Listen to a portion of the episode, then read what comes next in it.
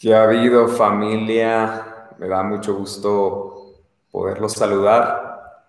Este, estamos completamente en vivo, así que voy a dar unos pequeños segunditos para, para que se vayan conectando ahí los que tengan que conectarse. Eh, espero que se escuche bien. Si ahí no se escucha, por favor escríbanos y vamos a estar ahí intentando solucionar todo, pero aquí me parece que todo está en orden. Eh, pues bueno, me da mucho gusto saludarlos nuevamente. Gracias que te puedes conectar el día de hoy. Eh, si no nos conocemos, mi nombre es Guille, Guille Cisneros, eh, y junto con mi esposa, en el mes de diciembre nos acabamos de mudar a San Luis Potosí, este, pensando y planeando lo que iba a ser nuestra llegada aquí a esta ciudad. Obviamente han habido algunos cambios después de coronavirus y después de todo lo que ha ha empezado a moverse después de que inició el coronavirus, pero seguimos aquí firmes, eh, haciendo un poquito lo que veníamos haciendo, el trabajo de, de empezar a hacer iglesia aquí en la ciudad. Y pues para nosotros es un gusto poderlos saludar, podernos conectar con ustedes, poder estar aquí a través de este medio digital que quizás se salía de nuestro pensar de iniciar ya con algo digital a tan poquito plazo de haber arrancado a este pre-lanzamiento de la iglesia, pero para nosotros es un gusto eh, poder compartir este tiempo con cada uno de ustedes. Eh, quisiera agradecer, antes de comenzar, agradecer a todos los que se conectan, agradecer a todos los que forman parte de esta gran familia, que ya somos una familia incluso transnacional eh, y e internacional, global, que ya podemos estar en diferentes partes conectados al mismo tiempo. Entonces, eh, pues gracias, gracias de verdad a todos los que han estado aquí conectándose, gracias a los que han sembrado no solo sus recursos, su tiempo, su cariño, eh, sus ánimos, sus palabras, de verdad, de verdad, de verdad, que no podríamos hacerlo solos. Entonces, eh, ya conforme se han estado conectando ahorita algunas de las personas, me gustaría ir arrancando, pero no sin antes, me gustaría sensibilizar un poco el momento que estamos pasando como nación, como mundo entero, como familia en Cristo. Y en este tiempo se está viviendo con incertidumbre, con temor, eh, con duda, y sé que el mensaje que hoy hablaremos vendrá a refrescar mucho de lo que Dios ha venido hablando a nuestras vidas, pero no quisiera empezar sin antes tomar un momento para orar todos juntos como familia, eh, pidiendo a Dios por aquellos que están pasando enfermedad, por aquellos que están pasando tiempo de duda. Eh, vamos a orar, vamos a tomar un tiempo, porque incluso en nuestra familia, o sea, en nuestra familia como iglesia, hay personas que han, han enfrentado ya el tema de coronavirus o que quizás eh, cercanos de ellos están pasando este momento. Entonces vamos a orar. Dios te doy gracias porque nos permites hacer esta transmisión, porque nos permites eh, a través de estos medios digitales que es impresionante cómo nos han facilitado el poder reunirnos en este tiempo difícil. Te doy gracias porque en medio de este tiempo de duda hemos podido ver que tú sigues obrando, que tú sigues trabajando, que tú sigues haciendo cosas nuevas en medio de lugares que parecían vacíos, que parecían muertos, que parecían estancados. Tú estás trayendo vida, Padre. Te pido, Jesús, que en esta tarde tú traigas sanidad a aquellos que lo necesitan personalmente tú sabes de las personas que están enfrentando por periodo de coronavirus o que quizás tienen otras enfermedades, declaramos que por la sangre de Cristo ellos alcanzan sanidad, Padre, sanidad en todo su cuerpo, sanidad en toda su alma. Te pido Dios que en este tiempo que vamos a estar reunidos como iglesia escuchando tu palabra, te pedimos que tú vengas a hacer algo importante en nuestras vidas. No nos dejes como estamos. No nos dejes tal y como estamos, Jesús. Te lo entregamos a ti este tiempo en el nombre de Cristo. Amén y amén. Eh, como dije, estamos totalmente en vivo. Eh, son las 6:34 de la tarde eh, y me encanta poder estar compartiendo este tiempo con ustedes. Pero esta semana para mí fue una de las más difíciles en medio de esta cuarentena. Había habido la semana pasada un momento en el que eh, Dios habló algo a mi corazón, que es lo que voy a compartir hoy, pero es esas semanas en las que tu fe es pasada por prueba, en las que tu fe es pasada por fuego, en las que tu fe empieza a, dudar si realmente lo que tú crees y lo que tú estás, en lo que tú estás cimentado realmente es piedra o es arena.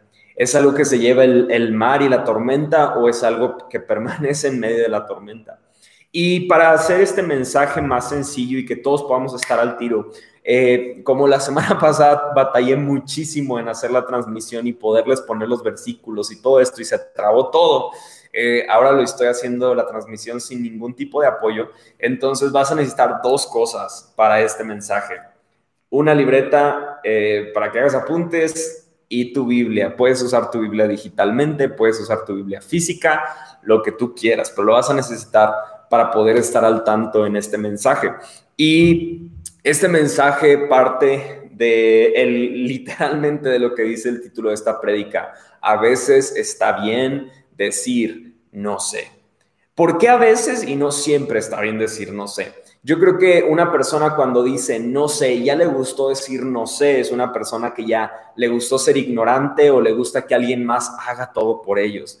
Y cuando digo que a veces es bueno decir no sé, es porque cuando tú y yo entendemos que a veces Dios permite que tengamos momentos en nuestras vidas en los que la única respuesta que podemos decir es no sé. Esos momentos, lo más glorioso que nos da es que nos enfoca a poner nuestra mirada no en nuestros problemas, no en nuestras habilidades, sino pone nuestra mirada en el único que puede hacer algo al respecto, que es Dios. Entonces, estos momentos en los que tú y yo tenemos esta incertidumbre y solamente corremos y decimos, no sé qué viene para mí, no sé qué pasa, esos momentos pueden provocar que nuestra mirada se enfoque en Dios y no en nuestros problemas. Y entonces yo cuando pensaba en los no sé, empezaba a pensar en los diversos tipos de escenarios en los que nos enfrentamos a un no sé. No sé si tú tengas a un conocido, un sábelo todo. Yo ahorita mientras lo digo, tengo una persona, un sábelo todo en mi mente, que era muy chistoso porque a veces incluso nos inventábamos cosas de que, oye, ¿escuchaste esta canción de... Y nos inventábamos un nombre y él decía, ah, claro, yo me sé esa canción. Y o sea, no existía ni el artista, no existía la canción, no existía nada. Pero él nunca podía decir, no sé. Y este, este tipo de todos se enfrentan a un no sé de orgullo, a un no sé, les molesta, les afecta en su ser decir, no sé, les afecta creer que, algo se les sale de su control. Un tiempo yo fui así, incluso Cory puede igual y dar testimonio que sigo siendo así, pero yo en ocasiones me cuesta mucho decir no sé o no, o ay, no puedo, me cuesta mucho y ese, ese tipo de personas enfrentan un no sé de orgullo. Otro escenario es el sordeado. No sé si te ha pasado, es otro testimonio mío, pero a veces muevo algo o porque encontré algo y se me hizo fácil y lo puse en otro lugar y Cory llega y me dice, oye, ¿sabes dónde, puse, dónde estaba esta cosa? Y yo, no sé. Y o sea, en mi mente de volada dije, chin, es eso que moví yo. Pero sé que cuando le diga, ah, lo puse acá, me va a decir, hey, ¿por qué lo pusiste ahí? O cualquier. Entonces, no sé, no sé. Y entonces, este tipo de orgullo y este tipo de no sé es, muy constante en nuestra vida, que sordeadamente digamos, ah, no sé, alguien más que lo descubra el problema, ¿no? Pero hay otros tipos de no sé que definen el rumbo de nuestro destino, el, el, el totalmente el rumbo de nuestra vida. Y ese tipo de no sé es, no sé cómo llegué tan fondo. No sé cómo salir de este problema. No sé cómo tapar mis mentiras, mis errores, las cosas que he hecho. No sé cómo hacerle para borrar esto que está pasando. No sé cómo pagar las deudas. No sé cómo llegar al final del mes y poder salir de mis problemas. No sé qué es lo que debo de hacer. A diferencia de los primeros no sé y estos no sé, la diferencia es abismal, porque uno puede cambiar en el momento que decidamos vencer ese orgullo, vencer esa, esa forma de pensar, pero estos no sé son más profundos. Estos no sé te hablan de algo que yo llamo fragilidad, porque estos no sé no los puedo controlar. A diferencia de estos que puedo cambiar en el instante cuando yo decida, cómo salir de eso. Estos otros, no sé, aparentan que se salieron ya de nuestro control. Aparenta que esto no sé, es ya, ya me controlaron, ya me dominaron, ya no puedo yo hacer nada para enfrentar estos no sé. Y Dios no tiene problema con que seamos frágiles, en que tú y yo seamos frágiles, en que tú y yo estemos pasando por estos periodos de duda, en que tú y yo estemos pasando por estos momentos de debilidad. Él no tiene problema en que tú y yo seamos frágiles. Porque intentamos cubrir nuestras faltas, nuestras debilidades delante de Dios? La Biblia está llena de momentos de no sé. La Biblia está llenísima de momentos de incertidumbre, de no sé de los personajes que encontramos ahí. Tan solo por mencionar algunos. Noé fue enviado a construir un arca porque los iba a defender de una tormenta que iba a venir tú y yo lo podemos leer y decir, ah, te, tocó construir un barco, pero en ese tiempo no existían ni los barcos ni existían las tormentas. Recordamos que en el periodo del Génesis la lluvia no existía. Existía otra forma de riego en la cual, eh, después hablaremos de eso, pero no existía como tal la lluvia, por lo cual tormenta o una lluvia muy fuerte era algo imaginario, era algo que cuando Noé lo iba a contar a las personas que vendría una lluvia que destruiría todo, ellos no podían entenderlo porque ellos no conocían esto.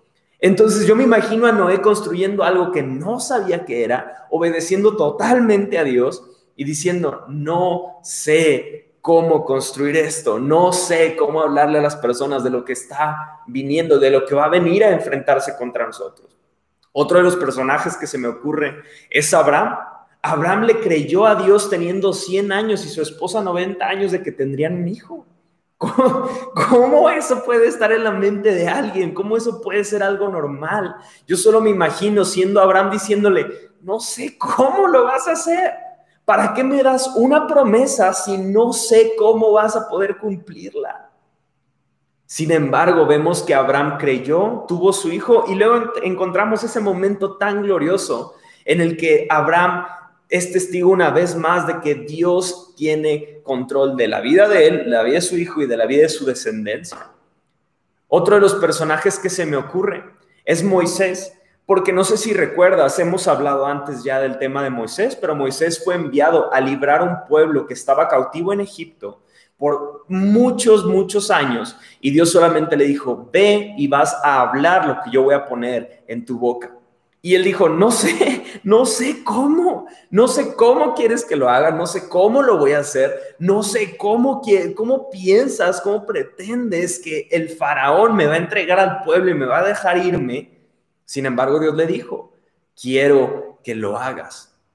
Y lo que me encanta de Moisés es que Moisés era tartamudo. Y lo que me encanta de que él era tartamudo es que él creyó en un Dios que podía abrir un mar, en un Dios que podía guardarlos, en un Dios que podía traer libertad a todo el pueblo de Israel. Sin embargo, no creyó en un Dios que le podía cambiar su lengua y que le podía dejar y permitir hablar. Y eso es un problema de los no sé, que los no sé nos pueden acercar a algunas cosas, pero nos pueden alejar de otras. Porque la duda puede provocar que tú y yo creamos solamente en un cierto tipo de problemas que solamente podemos descansar en Dios, pero en eso que ya forma parte de mi vida, que yo he vivido durante tantos, tantos años, que es ser tartamudo, eso no creo que Dios lo puede cambiar. No sé si Dios pueda con mi tartamudez, pero quizás sí puede liberar al pueblo de Israel.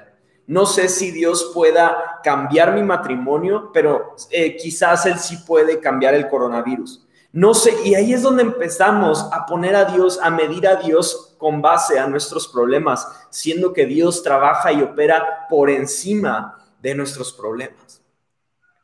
Algo que yo puedo entender de todos y cada uno de ellos es que entendían su fragilidad, pero entendían y buscaron entender también el tamaño de Dios al cual tú y yo decidimos creerle. El último de los personajes que se me ocurre que enfrentó tantos y tantos momentos de no sé es David, el rey David. Y es de quien hoy voy a hablar un poquito más. Pero David en un momento importante de su vida, en el que no sabía qué hacer, en el que no sabía cuál era su propósito, en el que era desechado por su padre, lo trataban como un bastardo, como el, el renegado, como el no de la familia, estaba fuera, lejos de todo lo que era importante para, para su papá. Sin embargo, él en ese momento decidió creerle a Dios y encontramos que David es ungido como rey. David, ese hijo que estaba relegado, era ungido como el siguiente rey de Israel. Es algo impresionante. Sin embargo, yo no dejo de pensar que David solamente decía, ¿cómo le voy a hacer? No sé cómo, no sé por qué, pero decido creer. Y entonces, el único común denominador que encuentro de cada uno de ellos es que aunque decían, Dios, no sé cómo voy a lograr esto por lo cual tú me estás enviando, en el momento de agonía que estaban enfrentando, ellos decidieron creerle a Dios por encima de creerle a sus problemas. Hay algo que tú y yo no hemos entendido aquí, es que tú y yo le creemos más a nuestros problemas que lo que le creemos a Dios. Tú y yo le creemos más a nuestra hambre que lo que le creemos a Dios. Tú y yo le creemos más a nuestro dolor de cabeza, a nuestro dolor en el corazón, porque alguien nos rompió el corazón, que lo que le creemos a Dios que puede hacer en nuestras vidas. En tu momento de agonía, decide creer. No intentes entender, no intentes razonar el problema. Decide confiar y creer que aquel que te llamó, aquel que te compró con sangre, aquel que te hizo hijo suyo, te va a sostener en medio de momentos de agonía. En tu momento de agonía, decide poner tu mirada en él. No decidas poner tu mirada en tus problemas, no decidas poner tu problema por encima de tu creencia en Dios. David siempre será un modelo a seguir. Él estuvo lleno de momentos, no sé, pero él tenía un corazón conforme al de Dios. Y eso que él era un pecador. Y eso que él era un pecadorcillo como Guille, como cada uno de los que me puede escuchar en este mismo instante. Sin embargo, Dios como a ningún otro dijo, he encontrado en David, hijo de Isaí, a un hombre conforme a mi propio corazón que hace lo que yo quiero que haga. ¿Qué significa eso? Que por encima de cualquier circunstancia que puede estar pasando, pecado, tentación, dificultad, guerra, cualquier circunstancia, el momento en el que yo hable, Él va a actuar conforme a lo que yo quiero hacer. ¿Quieres que Dios hable así de ti? Empieza a vivir una fe que no se basa en lo que vivimos, que no se basa en nuestras dudas y comienza a vivir una fe que está firme en el corazón de Dios, en lo que Él te ha hablado, en lo que Él es, en lo que Él ha hecho por ti. Afirma tu corazón en esas cosas. El corazón de David agradó a Dios. El corazón de David, que aún siendo pecador, agradó a Dios. ¿Te gustaría que Dios dijera eso de ti? He encontrado en San Luis Potosí He encontrado en donde quiera que estés viendo esto, he encontrado en esas personas gente conforme a mi corazón, porque cuando yo quiero que hagan algo, lo hacen. Algo que me encanta de David es que él es el mayor autor de salmos que encontramos en la Biblia. Y si tú empiezas a ver los salmos, encontrarás algunos salmos que no se ven, o sea, si fueras acá muy religioso, dirías, híjole, como que esos no se ven tan cristianos, esos salmos, porque encontramos salmos con quejas, diciendo, Dios, me odian, me odian las personas, me están traicionando, me persiguen, se parecen a muchas de nuestras oraciones me persiguen, Dios quita a esos enemigos, tú aplástalos, te los entrego. O sea, se ven como oraciones así como que medio intensas, ¿no? Como que dices, órale. Y lo que me encanta de esto es que a Dios le gusta, incluso en una parte de la Biblia encontramos de que cantemos salmos. O sea, eso quiere decir que a Dios no le molestan tanto que vengamos con nuestras quejas. ¿Y sabes por qué? Hay una clave que quiero que te guardes en este mismo instante. A Dios le encanta nuestra debilidad porque como dice su palabra, a través de nuestra debilidad, Él crece en nosotros. Eso significa que conforme yo soy débil, Él sigue creciendo en mí. Eso significa que conforme yo sigo dudando, sigo eh, teniendo mis problemas cargando encima de mí, la fe crece por encima de nuestros problemas. Él obra en medio debilidad, de debilidad. David entendió esto. David entendió muy bien esta clave de qué es lo que hacía Dios. Quiero que leamos el Salmo 51. Salmo 51, verso 16 y 17. Vayan ahí, Salmos 51, 16, 17. Voy a esperar unos segunditos más, yo ya lo tengo aquí. Salmos 51, 16 y 17. Vamos a leer. Dice, tú no deseas sacrificios, de lo contrario te ofrecería uno. Tampoco anhelas ofrenda quemada. El sacrificio que sí deseas es un espíritu quebrantado. Tú no rechazarás un corazón arrepentido y quebrantado, oh Dios. Qué interesante es este versículo, porque le está diciendo, los sacrificios y las ofrendas es algo que representaba traer algo delante de Dios, traer algo que le, que le agrade a Dios de parte nuestra. Sin embargo, le está diciendo, Dios, yo sé que a ti no te interesa nada de eso. Y por eso, pues, aunque si lo pidieras, pues te lo doy, pero realmente, ¿qué es lo que a ti te interesa, Dios? Y dice, el sacrificio que a ti te complace es un espíritu quebrantado.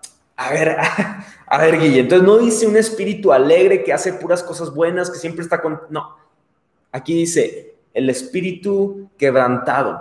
Tú no rechazarás un corazón arrepentido y quebrantado, oh Dios.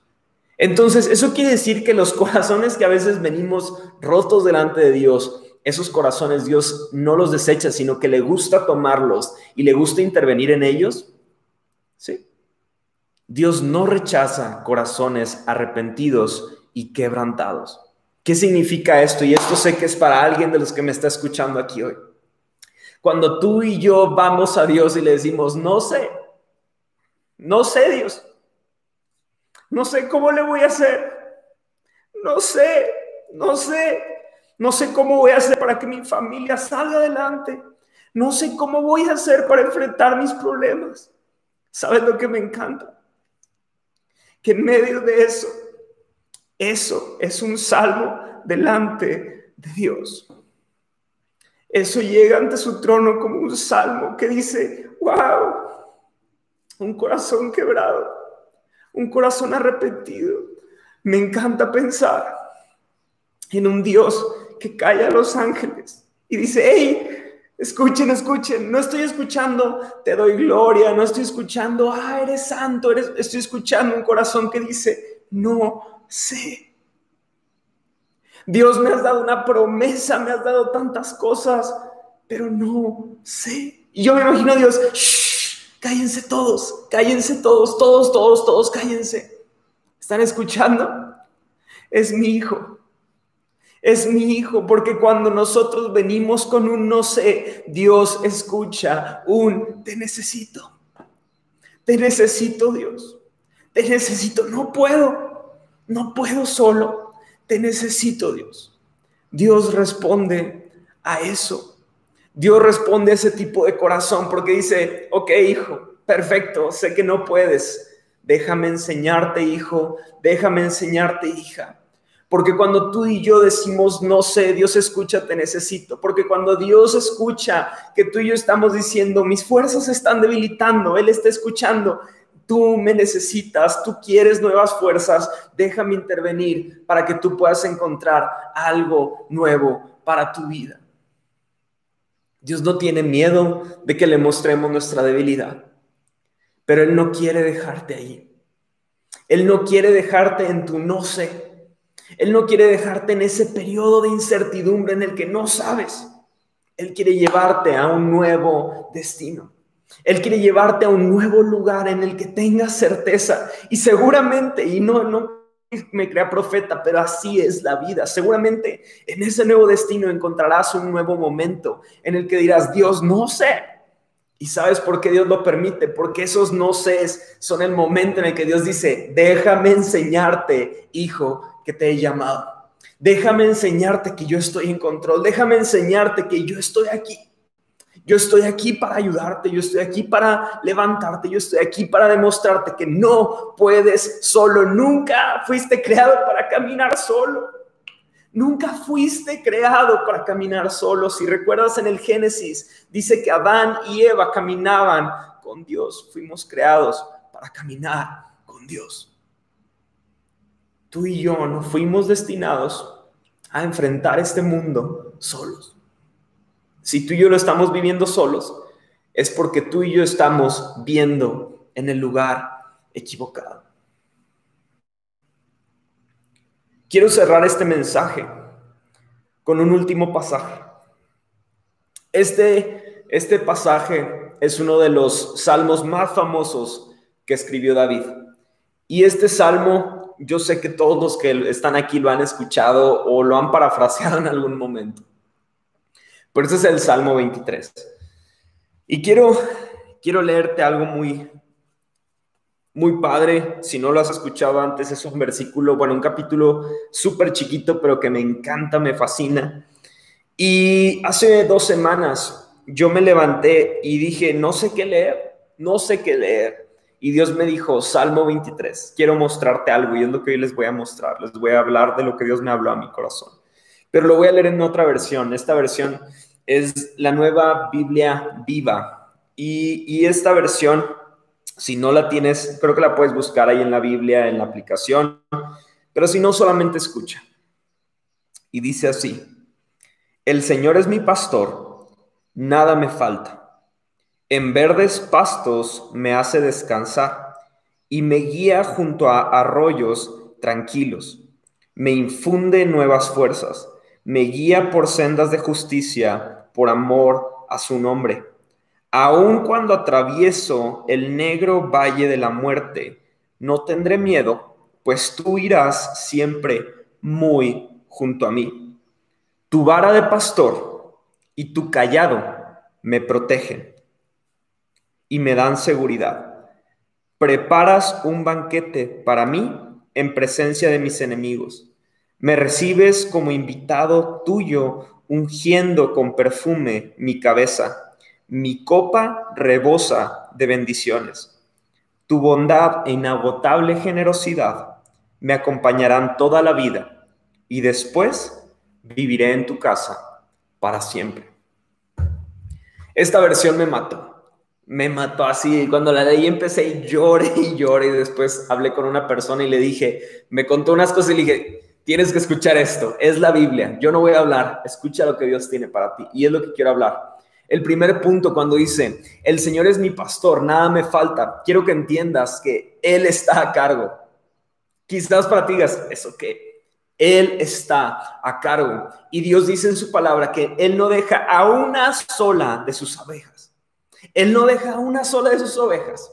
Él va a ir por la última, por más que tenga miles y miles y miles, si una está perdida, Él va a ir por ella.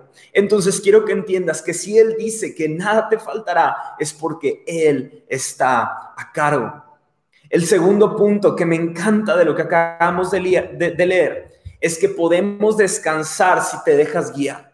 Tú puedes encontrar descanso si te dejas guiar. ¿Por qué? Porque dice que te va a llevar a lugares de descanso. Es decir, que quizás tú estás cansado, tú estás buscando qué comer, tú estás buscando cómo salir adelante, tú estás buscando con todas tus fuerzas lograr algo. Sin embargo, el pastor llegará un día y te dirá, ven a descansar. Si yo me dejo guiar, encontraré descanso. Si yo no me dejo guiar, andaré perdido por ahí. Tercer punto, Él me da nuevas fuerzas. Cuando hablamos de nuevas fuerzas, algo que me gusta es esto. No me está renovando las fuerzas que ya tenía. No me está enseñando con mi conocimiento, con las cosas que yo sé hacer, cómo seguir adelante, sino Él me está dando nuevas fuerzas. Eso quiere decir que lo viejo ya lo perdí, lo viejo ya no me sirve ahorita. Él trae algo nuevo para aquellos que confían en Él. El cuarto punto es que Él prepara caminos de justicia. ¿Qué significa eso? Que si quizás si tú y yo estamos enfrentando momentos en los que todo está injusto, que todo está difícil, si yo aprendo a ser oveja, Él será mi pastor y eso significa que Él preparará caminos de justicia para mí. Eso significará que me pondrá en los lugares en los que aunque la injusticia venga a golpearme, Él preparará un camino distinto para mostrarme justicia. Eso significa que Él me alejará del, mal, de aquello que me quiera atribular, de aquello que me quiera lastimar, Él me alejará de esto. Primer punto, Él está a cargo. Segundo, es que si me dejo guiar, Él me hará descansar. Tercer punto, me dará nuevas fuerzas. Cuarto punto, prepara caminos de justicia. Quinto punto, este es el que más me encanta.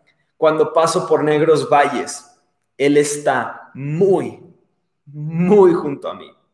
Algo que me encanta es que si tú sabes un poco de, cómo funciona un pastor con sus ovejas, es que las ovejas siempre van juntas, siempre van en manada. Eso significa que si una oveja se fue a un valle negro, oscuro de muerte, no es porque todas las ovejas están ahí, sino porque una se desalineó. Y lo que me encanta es que aunque yo soy el que decide acercarme a un valle oscuro, a un valle de muerte, Él está muy junto a mí. Y eso no significa que me está autorizando a estar en ese lugar, sino que Él sabe que yo estoy ahí él decide estar muy junto a mí para que juntos podamos salir de ese lugar. Está muy junto a mí. ¿Qué promesa me da eso para nosotros? Él está muy junto a ti en medio de este no sé que tú estás diciendo. En medio de tu no sé por qué mamá está enferma. En medio de tu no sé por qué este tiempo de crisis ya duró más del tiempo que yo estaba pensando. Él está muy, muy junto a ti. El sexto punto, tu vara y callado. Tu vara y tu callado me da, me da nuevas fuerzas, me protege. ¿Sabes lo que significa la vara y el callado? La vara es lo que utiliza el pastor para guiar, para decir, hey, Guille, por acá. El callado es lo que usa para decir, te dije que por acá. Entonces, órale, a ver, entonces me está diciendo, tu vara y tu callado me protege y me da seguridad. ¿Qué significa eso? Que cuando tú y yo estamos alineados a Dios, cuando tú y yo estamos caminando con Él, siempre nos va a estar guiando. Pero de repente, si Dios considera que tú y yo necesitamos no la guía, sino el callado, lo va a utilizar. Duele, oye, es que me duele, me está diciendo que no, que no por acá. Pues entiende, entiende que te está diciendo, ese camino, ese camino te llevará al valle de la muerte. Ay Dios, qué malo. Si tú llegas al valle de la muerte, yo voy a estar muy junto a ti. Pero entiende que yo estoy aquí para protegerte y cuidarte.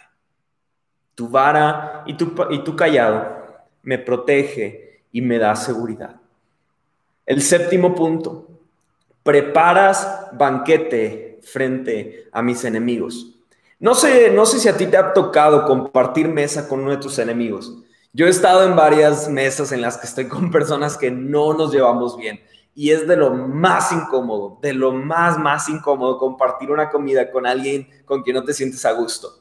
Entonces, ¿por qué Dios quisiera preparar un banquete delante, frente a mis enemigos? Una cosa es comer con tus enemigos y otra cosa es tener un banquete preparado frente a tus enemigos, porque sabes que tus enemigos te quieren ver mal y una persona que come con un banquete. No fue cuando fue la última vez que comiste un banquete. Perdóname que lo diga, pero el buffet del cirlón o del buffet de cualquier... Eso no es un banquete. Eso no es un banquete. Eso es comida para muchas personas y tú aprovechas para comer. No, un banquete es diferente a un buffet. No sé cuándo fue la última vez que comiste un, un banquete o que alguien preparó un banquete para ti. Pero eso solamente en la antigüedad se preparaba cuando se estaba celebrando una ocasión muy especial una redención, una boda, algo muy, muy importante se celebraba con un banquete y era carísimo.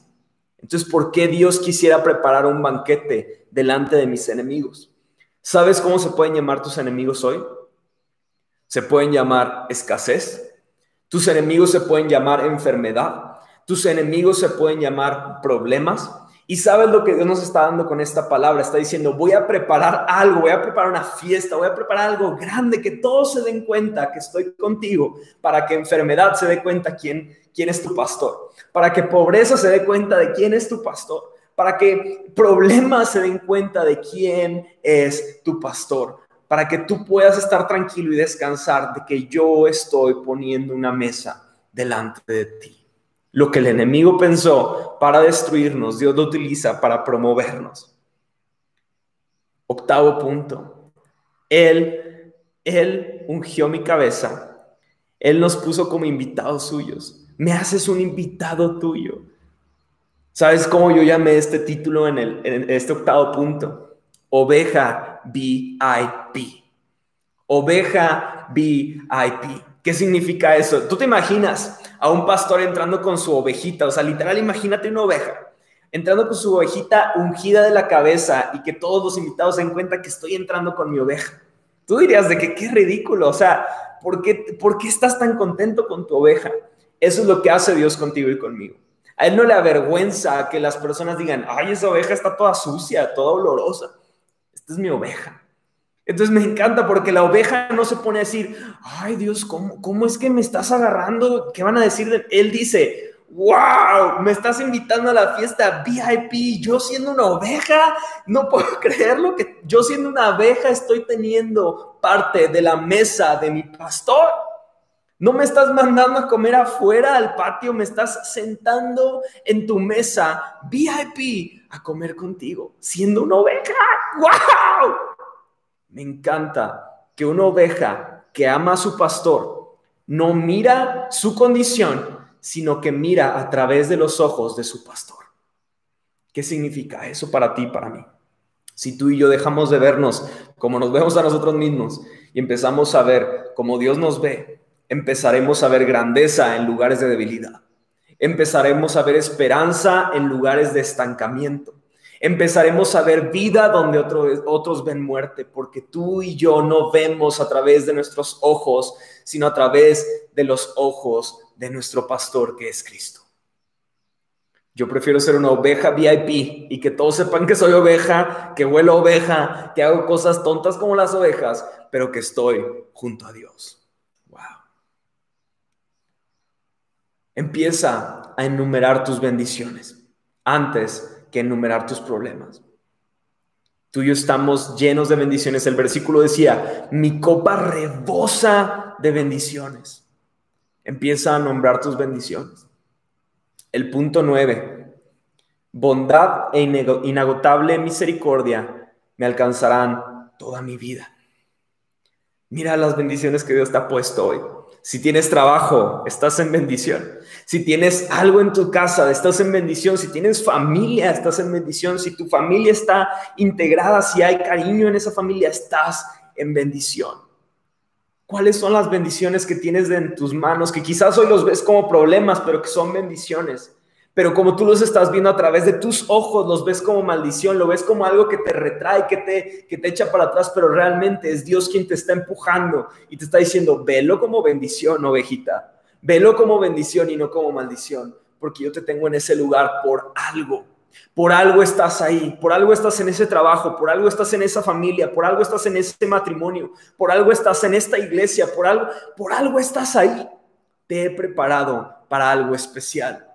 No veas con tus ojos, ve con mis ojos, nos está diciendo Dios.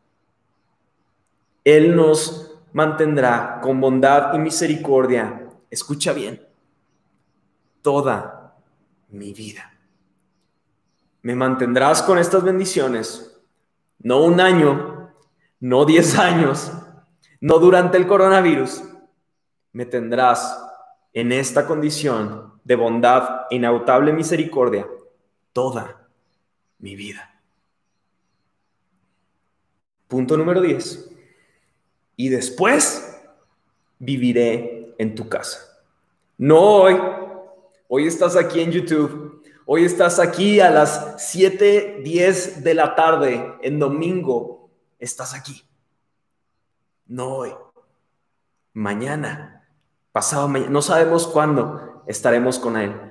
Pero mientras tanto, mientras tú y yo tengamos estos pulmones funcionando, esta mente funcionando, estos ojos viendo, eh, Vamos a vivir confiando en nuestro pastor, en nuestro Dios, en nuestro creador, en aquel que nos está manteniendo, en aquel que es capaz de dejarlo todo con tal de ir por ti y por mí.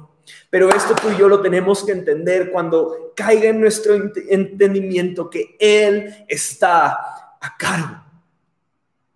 Y si Él está a cargo, Él no me va a dejar en toda mi vida. Y un día, un día después, viviré en tu casa. pero mientras me tengas en este mundo, entiendo que tengo una misión. Lo más hermoso de todo esto es que tenemos que imaginar a una oveja superpoderosa. ¿Y sabes por qué la Biblia utilizó una oveja y no a cualquier otro para referirse a los hijos de Dios? Porque las ovejas son nada, son tan vulnerables con falta, eh, a falta de su pastor.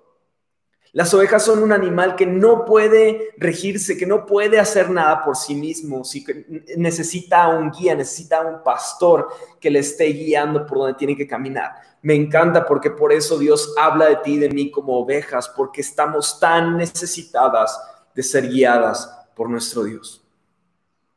Después de todo, viviré en tu casa. Este salmo es de alguien que está pasando por un no sé, pero dice, sé que tú sí sabes. Yo no sé, pero sé que tú sí sabes. Sé que, sé que yo soy una oveja y sé que tú eres el pastor, por eso confío en ti, por eso digo, tú eres mi pastor y sé que nada me va a faltar, porque incluso si quieres verlo así, porque nos conviene creer que sí, que con él nada nos va a faltar. Pero quiero que pases de creerte, ah, pues creo que así va a ser, a tener certeza que si Él está a cargo, nada nos faltará. A veces está bien que tú y yo nos sentamos un poquito perdidos y que digamos, no sé qué viene. Pero sabes, tú y yo necesitamos pasar de ese no sé a darnos cuenta que Dios nos tiene en sus manos. Estos periodos de no sé, Dios los permite para que tú y yo descansemos en Él. El primer ejemplo que toqué fue el de Abraham, en el que él pasó por diferentes momentos. Si tú sabes más de la Biblia, sabrás que él fue llamado el padre de la fe. Y él no llegó a ser el padre de la fe de un día a otro. Él pasó muchos años para llegar a ser el padre de la fe, en el que tuvo que creer cosas que no veía con sus ojos y las tuvo que ver, imaginar realizadas para después verlas realizadas. Y él como padre de la fe, en uno de los momentos más importantes de su vida, en el que iba a ser retado a vivir la fe de una forma distinta, Dios le dijo, sal de tu techo y mira a las estrellas. ¿Qué significa eso para ti y para mí hoy? Nuestro techo pueden ser nuestras preocupaciones. Nuestro techo pueden ser nuestras problemáticas, pueden ser las cosas que nos dan duda, pueden ser los momentos difíciles que tú y yo estamos pasando. Ese puede ser nuestro techo. Y hoy Dios te quiere decir, sal de ahí y mírame a mí. Mira hacia algo más, más grande que tú. Mira hacia las estrellas. Mira cómo, cómo yo tengo todo en perfecto control. A veces estamos tan metidos en nuestros problemas, en nuestros no que nos olvidamos quién está al mando. Espero que en este tiempo en el que todos estamos pasando por diferentes tipos de pruebas, tú puedas descansar en que si Dios está en control, nada, nada te faltará. Lo único que te puedo decir con todo corazón, déjate guiar por Dios. ¿Qué les parece si oramos para terminar? Padre, te doy gracias porque sé que en medio de cualquier problema, cualquier dificultad, cualquier situación que pueda estar robándonos nuestro enfoque, nuestra atención, tú estás en perfecto control, Padre. Te pido, Espíritu Santo, que hables a nuestra vida, que nos recuerdes lo que tú has hecho, la obra tan grande que tú has preparado para nuestras vidas. Te pedimos, Dios, que nos sigas guiando hacia ti que podamos ir y descansar en tu gracia, sabiendo que tú eres nuestro guía, nuestro pastor, y si te tenemos a ti, nada, nada nos va a faltar. Padre, si alguien está pasando por un momento como ese valle oscuro de muerte, te pido que solamente se detenga ahorita y pueda voltear y darse cuenta que tú estás muy junto a nosotros que pueda darse cuenta que estás muy cerca de nosotros, que tú no estás lejos, que tú estás cerca. Y Padre, yo sé que algunos de mis amigos ahorita están pasando por diferentes tipos de dificultades. Te pido Jesús, enséñanos a contar nuestras bendiciones por encima de nuestros problemas. Y que entendamos que un día estaremos contigo. Pero si ahorita tenemos aire y tenemos un corazón que palpita, es porque aún hay propósito. Permítenos descansar en ti, Jesús, y permítenos llegar a lo que tú deseas que ahí lleguemos, Padre. Te doy gracias en el nombre de Jesús. Amén y amén. Les abrí, les abrí mi corazón hoy. Este sermón no fue para ti. Bueno, si te fue de bendición, súper chido, pero este sermón fue para mí. Este sermón fue para mi familia. Este sermón fue para nosotros. Abran su corazón. Dios está hablando mucho, mucho, pero solo algunos que prestan atención son los que escuchan. Esta semana vamos a estar, eh, el día de mañana hay una reunión de oración que está dirigiendo Santi.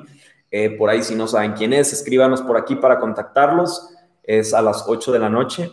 Y el día miércoles tenemos nuestra sesión que le llamamos eh, Mi ciudad, mi responsabilidad en la que estamos hablando algunos temas de cultura que habíamos estado hablando los domingos, pero que descubrí por ahí que algunos como que hacían trampa y se iban por papas o algo en el tiempo de cultura. Entonces estamos abriendo este espacio para aquellos que quieren escuchar más de cultura, de lo que Dios está hablando a nuestro corazón en este tema. Abrimos este espacio para que podamos estar escuchando los temas de cultura, de lo que estamos creyendo para esta ciudad y para este tiempo. Entonces, el miércoles, por favor, conéctate a las ocho y media. Como tengo pendiente ahí un invitado que tal vez vamos a tener, probablemente lo podríamos cambiar de, de día, pero quizás sea para la próxima semana. Por lo pronto, nos mantenemos el miércoles a las ocho y media, pero sigue nuestras redes sociales. Ahí estamos en Instagram. Eh, ahí subimos cuando hay algún aviso o alguna cosa y lo subimos luego, luego. Eh, muchas gracias por los que se conectaron. Muchas gracias por los que quizás no están viendo en vivo, pero lo están viendo en la repetición.